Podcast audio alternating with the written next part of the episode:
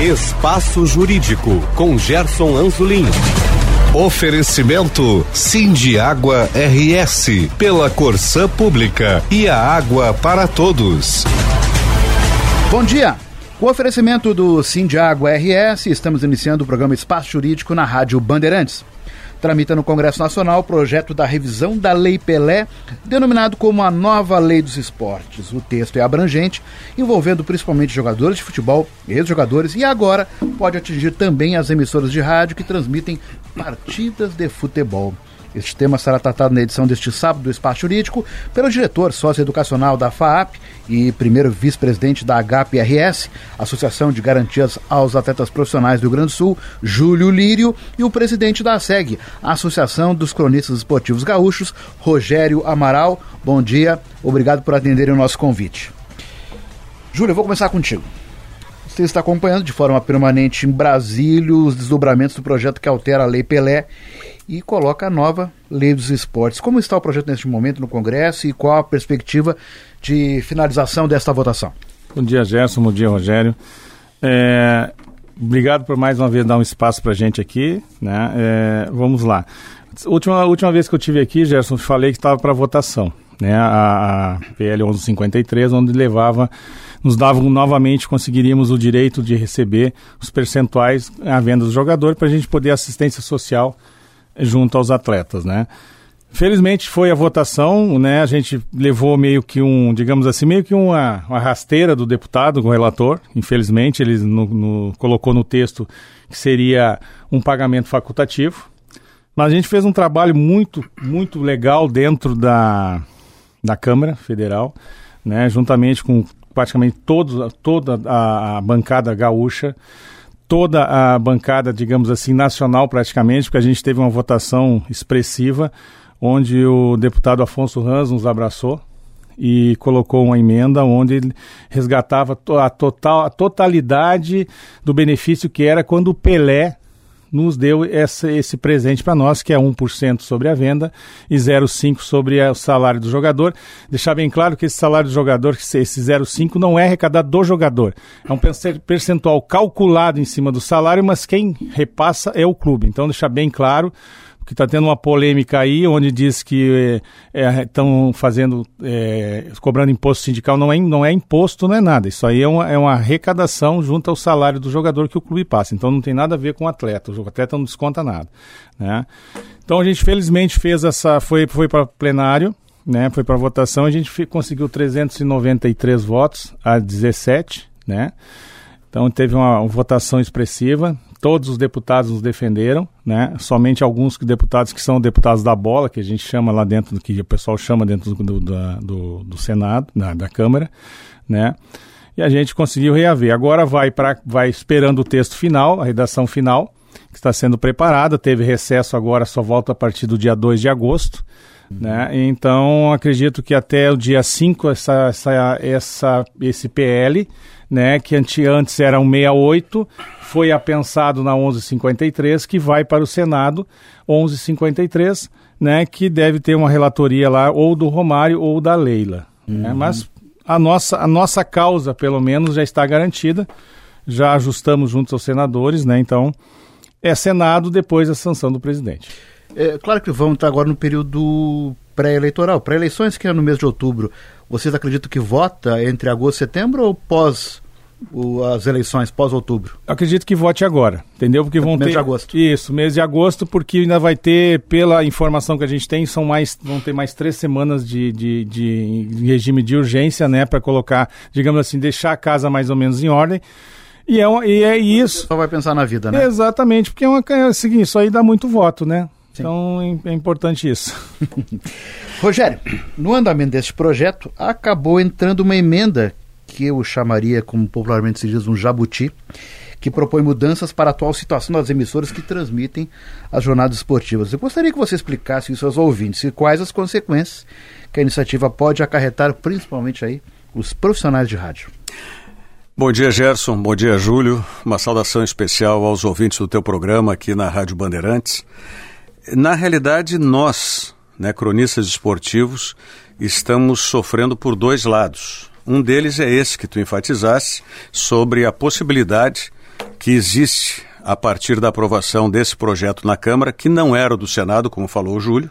O projeto do Senado era o 68-2017, esse 1153-2019 veio da Câmara. Uhum. Ah, e por que, que eu enfatizo isso? Porque nós é, tivemos uma mobilização através da entidade nacional dos cronistas, que é a ASEB, Associação dos Cronistas Esportivos do Brasil, através de recomendação nossa aqui da ASEG, e para que nós tivéssemos no projeto 68 incluído um artigo através de uma emenda que foi proposta pelo senador Lazier Martins, né, em defesa dos cronistas esportivos. Pois bem, nós é, não estávamos acompanhando, como o Júlio acompanhou, a 1153 na Câmara. Uhum. E fomos surpreendidos, tanto nesse aspecto que diz respeito diretamente aos cronistas esportivos, no, no, na parte do credenciamento para os eventos esportivos, quanto essa questão da cobrança, possível cobrança de direitos de transmissão para as rádios também. Eu entendo isso é, como um viés completamente obtuso e, e, e fora de senso. Por quê? Uma coisa é você cobrar os direitos de imagem das emissoras de televisão, porque, afinal de contas, vão estar passando a imagem do Gerson jogador, do Júlio jogador, o que não acontece em rádio. Em rádio, é o nome do fulano, o nome do Beltrano, mas quem está fazendo a transmissão e quem está aparecendo é o narrador, é o comentarista, é o repórter. Então, nesse aspecto, é que eu vejo que foi, como tu dissesse, um jabuti colocado. É... A gente sabe como é que as coisas funcionam, não é, Júlio? A gente sabe como é que funciona. Então, de última hora isso foi colocado. E até porque me surpreendeu muito, porque nós recebemos no dia 29 de junho, a votação foi dia 6 de julho. Dia 29 de junho, nós recebemos uma redação desse PL 1153, onde nos artigos que dizem respeito a esse fato da transmissão, cobrança de direitos 159 e 160, só falava em imagens. A redação não falava em sons. Não falava em áudio. Não falava. Que é como fala em. o que está no, no, artigo é sons, sons. Sons. Não falava em sons. Falava só em imagens. E no nosso, especificamente sobre credenciamento, que é o artigo 212, mantinha o que dispõe a Lei Pelé hoje, no artigo 90F, que os profissionais em trabalho nas praças esportivas estarão credenciados pelas associações de classe e terão lugar no que for determinado lá no espaço pelas, é, pelos organizadores. Pois bem, isso dia 29 de junho. E não foi apenas a SEG que teve acesso a, a essa redação. É, outros é, intervenientes e ligados no esporte tiveram também acesso a essa redação. E, surpreendentemente, uma nova redação que aconteceu no dia 4 de julho alterava tudo isso. Quer dizer, na véspera da votação. Praticamente, antivéspera mudança. da uma mudança nesses artigos, incluindo no 159 a possibilidade de cobrança de direitos também das rádios, no caso de quem transmitisse uhum. sons, e alterando o credenciamento, passando das associações de classe para as entidades organizadoras, ou seja, clubes, federações, confederações, enfim. É importante que a gente frise nesse aspecto, eu vou me alongar, é, é mas vou procurar ser breve o máximo possível. Hoje existe, como eu disse, esse artigo 90F que é muito claro na Lei Pelé, que é a atual Lei Geral do Esporte. A CBF não respeita isso. E a maioria das federações estaduais de futebol também não respeitam isso. Ou seja, que o credenciamento é pelas associações de classe. No caso, a SEG, que é dos cronistas esportivos, e a ARFOC, que é dos repórteres é, fotográficos e cinegrafistas. Pois bem, nós, sete anos atrás aqui, fomos obrigados, para fazer valer a lei, a entrar na justiça contra a CBF.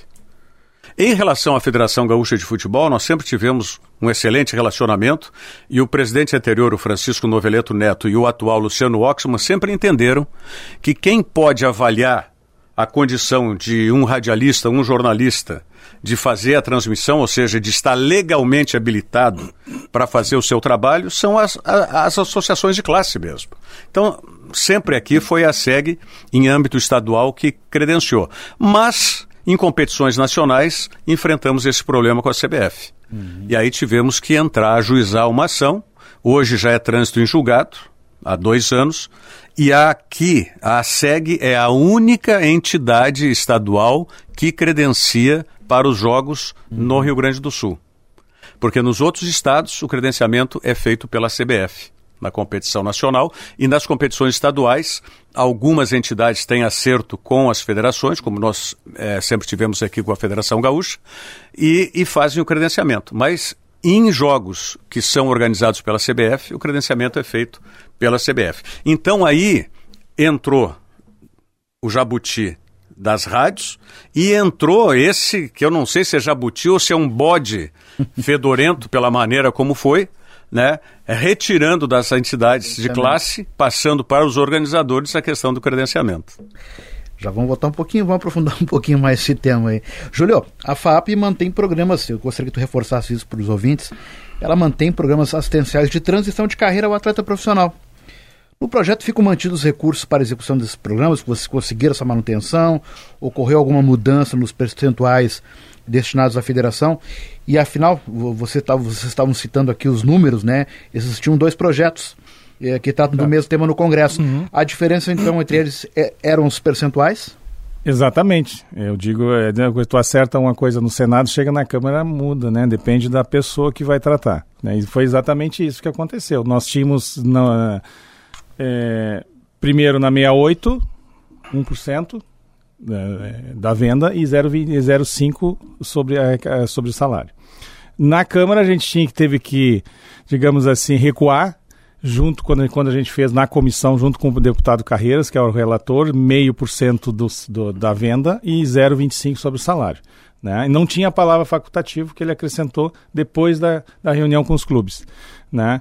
Então era esse o acerto. Aí tudo é depois? É tudo é depois. Então, e a gente ficou sabendo também, como o Rogério falou, a gente ficou sabendo uma semana depois, que a gente recebeu um texto. O texto, a gente, como eu estava lá, eu já sabia que um texto não ia bater com o outro. Uhum. Como eu estava em contato com os deputados, a gente sabia o que, que ia acontecer. Então a gente teve tempo para poder trabalhar isso, a só, a, a, por estarem lá.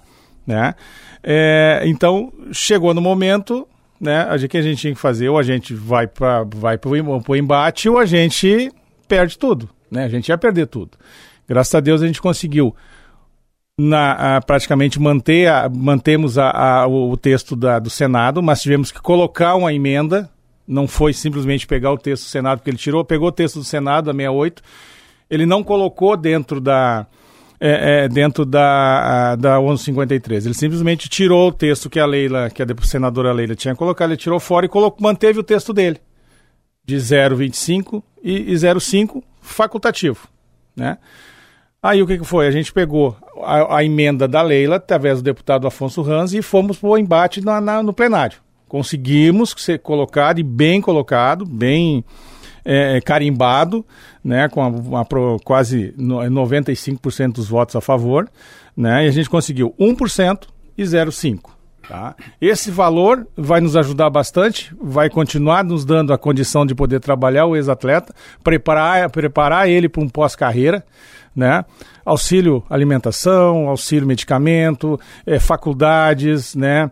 É, funeral, que é uma coisa que a gente infelizmente tem bastante, é uma coisa que, que é bem usado, né? Porque muitas vezes o jogador não tem nem o dinheiro, a família não tem para poder fazer o sepultamento, a gente faz.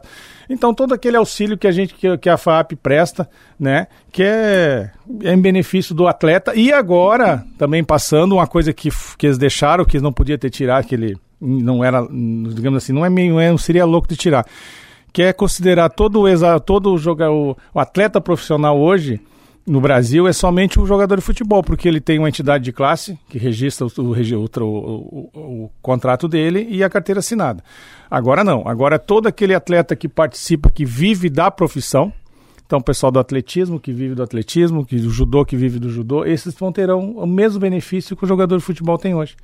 Só que a arrecadação ainda seria pequena para isso. Nós vamos atender uma classe muito grande. Mas a gente vai conseguir. Daí isso nos dá as forças para a gente buscar posteriormente alguma coisa a mais, né? Mas já nos ajuda bastante esse esse 1% aí se for mantido no Senado e com certeza vai ser. Rogério, Sim. a quem interessa retirar o credenciamento das associações? E outro ponto, dentro da realidade, hoje do cenário, não digo local, mas nacional, que é o cenário das emissoras de rádio do Brasil, que, como qualquer outro segmento da economia, estão sobrevivendo ao momento crítico pós-pandemia. Pós não, ainda estamos na pandemia, mas o auge da pandemia, Sim. graças a Deus, já se foi. Mas ainda enfrentam os efeitos, né? E uma cobrança significaria que praticamente, no, no, vou, eu vou jogar barato aqui, 90%, tá? Pode ser até mais. Não teriam condições de fazer esse pagamento. Qual a realidade que pode se colocar drástica com isso? Sim. Primeiro, gostaria que falasse a quem interessa retirar o credenciamento e qual seria o cenário com a possibilidade, espero que não, que passe é, é esse tipo de emenda? É, eu vejo o seguinte, Gerson, eu vejo que os artigos 159 e 160, que falam, dizem respeito a essa questão de cobrança de direitos de transmissão, que incluiu as rádios, ou que incluíram os artigos, é, é, esses artigos estão linkados com 212, que é a questão do credenciamento. Hum. Porque veja o seguinte: você é entidade organizadora, certo? Sim. Seja clube, federação, confederação. Você vendeu os direitos de transmissão para a rádio do Júlio. Tá? Uhum. Mas a rádio do Rogério não comprou os direitos. Só que quem vai credenciar é você, entidade organizadora. Então você vai dar o credenciamento só para a rádio do Júlio que comprou os direitos. E não vai dar o credenciamento para ir ao estádio tá? para a rádio do Rogério, os profissionais da rádio do Rogério que não compraram os direitos de transmissão. Então, por isso que eu entendo que a mudança que houve na redação desses artigos, ela, essa mudança está linkada. É justamente isso. Ou seja, a rádio que comprou os direitos de transmissão do clube, da federação, da confederação, bom, a entidade organizadora vai dar o credenciamento para os profissionais dessa rádio. A outra rádio que não comprou, se a entidade organizadora quiser, vai lá, faz uma concessão tal, mas claro que vai ser um cerceamento. É parecido com o que ocorre na Copa do Mundo? É, é que a Copa do Mundo, é, tudo isso Porque se baseia. As pagam. É, tudo isso se baseia em Copa do Mundo. Só que a gente tem que ter muito claro que Copa do Mundo ocorre de quatro em quatro pois é. anos. É. Então você pode ter uma programação das rádios, e aí vem a, a outra questão que tu propuseste, porque as verbas publicitárias de televisão para rádio são muito diferentes. Opa! São muito diferentes. Começa que as televisões trabalham em redes, redes nacionais. Então, a verba publicitária para televisão em rede nacional é completamente diferente em valores do que você vender para uma rádio local. E depois o seguinte, ah, o que que eu, eu vejo que e o Júlio falou muito bem depois da reunião dos clubes, que tudo isso foi mudado depois dessa reunião que os clubes tiveram na, na Câmara dos Deputados. Os clubes estão querendo faturar o máximo possível. Só que estão esquecendo que as rádios é que divulgam no dia a dia os clubes. É verdade. Vou dar um exemplo. O Internacional agora está fazendo um reposicionamento, não sei se de marca, de branding, o que que é. Tá? Uhum. Tá comprando mídia na televisão. Sim. Tá comprando mídia na televisão em horário nobre, tá gastando para isso. Tá? As rádios, eu não sei quantas estão sendo, se é que estão sendo contempladas também com essa mídia, mas as rádios estão falando. Uhum. Tá? Constantemente, inclusive sobre esse fato. Então, os clubes desconhecerem a força e a parceria das rádios para divulgação deles, dos interesses deles. Um clube, quando tem interesse de fazer uma negociação de jogador, assim como o outro lado, quando o jogador e os empresários, usam quem? Utilizam os setoristas, os repórteres de rádio. Sabe? Então, me parece que é um tiro no pé isso que os clubes estão fazendo querer cobrar direito das emissoras de rádio. E aí vem o outro lado, que é, é uma questão social. À medida que as rádios não puderem mais fazer as transmissões, né, terem os seus profissionais nos estádios, essas rádios vão começar a demitir. E nós podemos ter aí um, um problema social sério com uma demissão em massa. Uhum. E 90%, como tu disseste, é um cálculo otimista. Eu vou além. Eu vejo que hoje é, no Brasil todo para fazer, a não ser que os clubes queiram cobrar mil réis aí de cada rádio para justificar. Né? Justificar o, uhum. o artigo do projeto de lei. Agora não, não, não deve ser essa a realidade. Aí o, o, o que, que vai acontecer? Eu acredito que meia dúzia de rádios do Brasil toda que teriam é. condições hoje de comprar os direitos, né, se fossem né, cobrar os direitos com valores que a gente vê hoje aí é, proporcionalmente, vamos dizer, ao que as televisões pagam. E essas rádios não vão chegar lá no interior? Não. Não tem jeito. Não. Então, eu não acho tem. que a grande. Quem está perdendo com isso são os próprios clubes. É. Os próprios clubes, que eu digo, quando o clube bate na rádio, quando o clube bate no jogador, quem faz o futebol é o jogador de futebol. O jogador no futebol não tem, não, não, não, não, não, não, não pensa nisso, a força que ele tem. A rádio, a, a, a, eu, eu, vejo assim, o clube não, não entende a força que o rádio tem. Se o jogador é conhecido lá no interior, se o jogador, o clube é conhecido no interior, se tem um sócio lá no interior, ele não tem Sky, né? É. Ele não tem é, Band TV lá no, na, no, na, por STV, por é a rádio, é a rádio, é a rádio então, que vai olha fazer só, o clube, o clube está perdendo a grande oportunidade, em vez de é, ganhar um parceiro, ele está perdendo dois parceiros, é. que é o jogador de futebol, que é, o, que é a estrela, e a rádio, que é o que é, E o clube, o clube deve utilizar a rádio, a usar a rádio indiretamente para os seus negócios. Porque é essa propagação, é essa divulgação que vai chegar no torcedor lá do interior que pode fazer desse torcedor um associado. Uhum. Ou seja, uma receita permanente para o clube. É, e o clube não se dá conta disso. associado que nem vem, nem, nem a Arena, é, nem no Beira Rio, por exemplo. Não, ele só paga. Paga, paga, é. Exatamente isso. É. Agora, dentro desse contexto que vocês estão colocando, daí vale para os dois. Esse projeto, na avaliação de vocês, da maneira como está, pelo que está se divulgando, ele traz ganhos para o futebol brasileiro ou está atendendo apenas os interesses dos clubes? O jogador, aliás, ganha ou perde com a iniciativa? Porque, pelo que vocês estão colocando aqui, e o ouvinte deve fazer essa mesma dedução, está mais do que nunca se elitizando, criando uma bolha e afastando todo mundo que sempre participou do processo. Bom, vou, vou, vamos falar pela questão do atleta, do jogador, né? Quando eles colocam uma cláusula lá na, na questão de, do contrato do jogador, quando o jogador encerra o contrato, tá? O contrato tem dois anos de contrato, o jogador encerra o contrato com um ano.